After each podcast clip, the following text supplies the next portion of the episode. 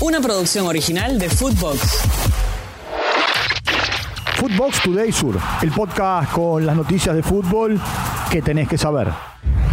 Empate en la previa de la Copa. Boca y Lanús empataron 1 a 1 en el estadio. Alberto J. Armando. Lucas Hanson marcó para el Geneise. Leandro Díaz lo empató para el Granate. Boca jugará el próximo jueves ante Palmeiras el partido de ida por las semifinales de la Copa Libertadores y el próximo domingo el Superclásico ante River en condición de local. Escuchemos a Nicolás Figal.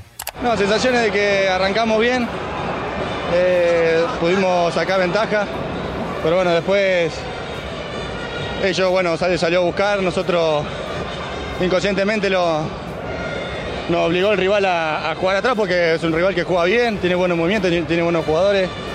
Y bueno, al final terminamos mejor nosotros, eh, una lástima. Pero bueno, yo creo que eh, por momento el equipo jugó bien y, y se pudo imponer dentro de la cancha.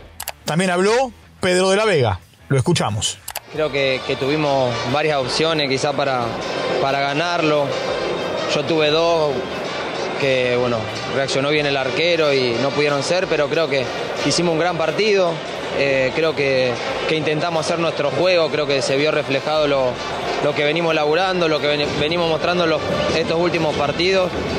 Así que bueno, creo que hicimos un gran partido. Siempre, la verdad, vinimos a buscar los tres puntos porque necesitamos sumar de a tres. Ya necesitamos esa, empezar a sumar puntos porque es necesario, es un torneo corto y, y bueno, para que se ría. que- y, y nada, lo necesitamos, lo necesitamos urgente, la verdad. Ganó una finalísima. Huracán derrotó 1 a 0 a Vélez en el estadio Tomás Adolfo Ducó, en un partido clave por la permanencia en primera división. El único gol del partido lo marcó el uruguayo Matías Cócaro. El globo sale de la zona de descenso directo y Vélez por ahora también sigue fuera de ese lugar. Escuchemos al goleador del partido. Esto dijo Matías Cócaro. Sí, la verdad que sí, ganamos una final y bueno, muy contento por eso. Hoy la gente se expresa eh, con felicidad y estamos contentos por, por esta situación. No pierden la ilusión. Gimnasia venció 2 a 1 a Rosario Central en el estadio Juan Carmelo Cerrillo. Cristian Tarragona en dos oportunidades, una de ellas de penal, para el equipo de Madelón. Ariel Cervera había marcado para el conjunto dirigido por Miguel Ángel Russo. Es la segunda victoria consecutiva en condición de local del Lobo Platense. Gimnasia sale de la zona del descenso directo hasta el momento y deja a Colón en esa posición. Tiempo de escuchar a Cristian Tarragona.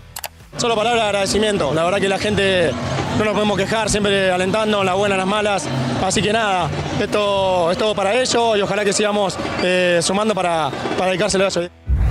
Del Pulga. Central Córdoba le ganó 2 a 1 a Defensa y Justicia en eh, condición de local en Santiago del Estero. Dos goles de El Pulga, Luis Miguel Rodríguez para el conjunto de Felipe, Facundo Echeverría marcó para el equipo de Florencio Varela.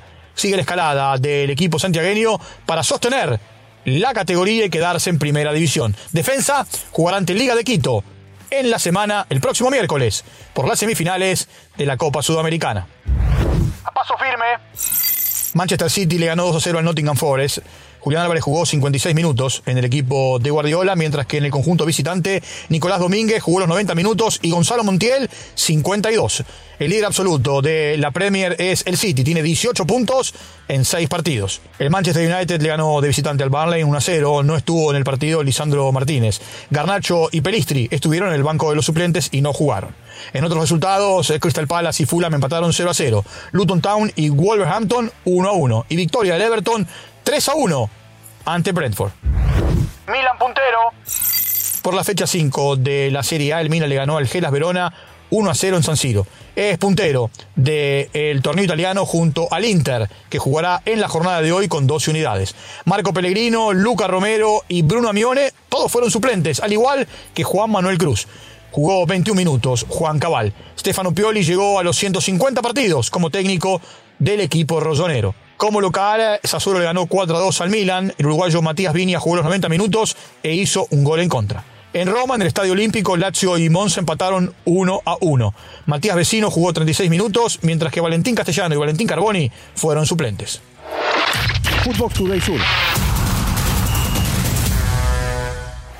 Una producción original de Footbox.